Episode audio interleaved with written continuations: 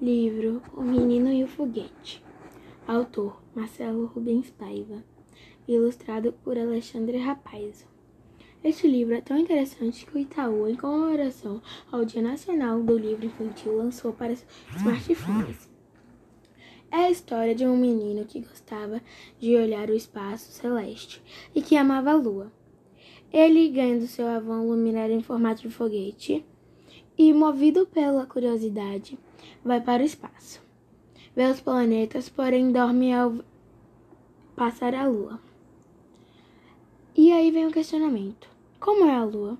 Ela é enorme, redonda e rochosa.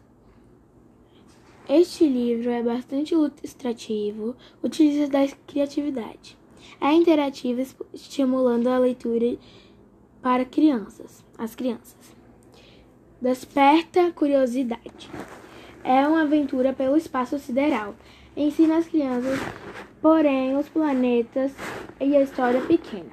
Poderia explorar mais sobre o espaço sideral. Vale a pena e eu recomendo. Beijo, Milena.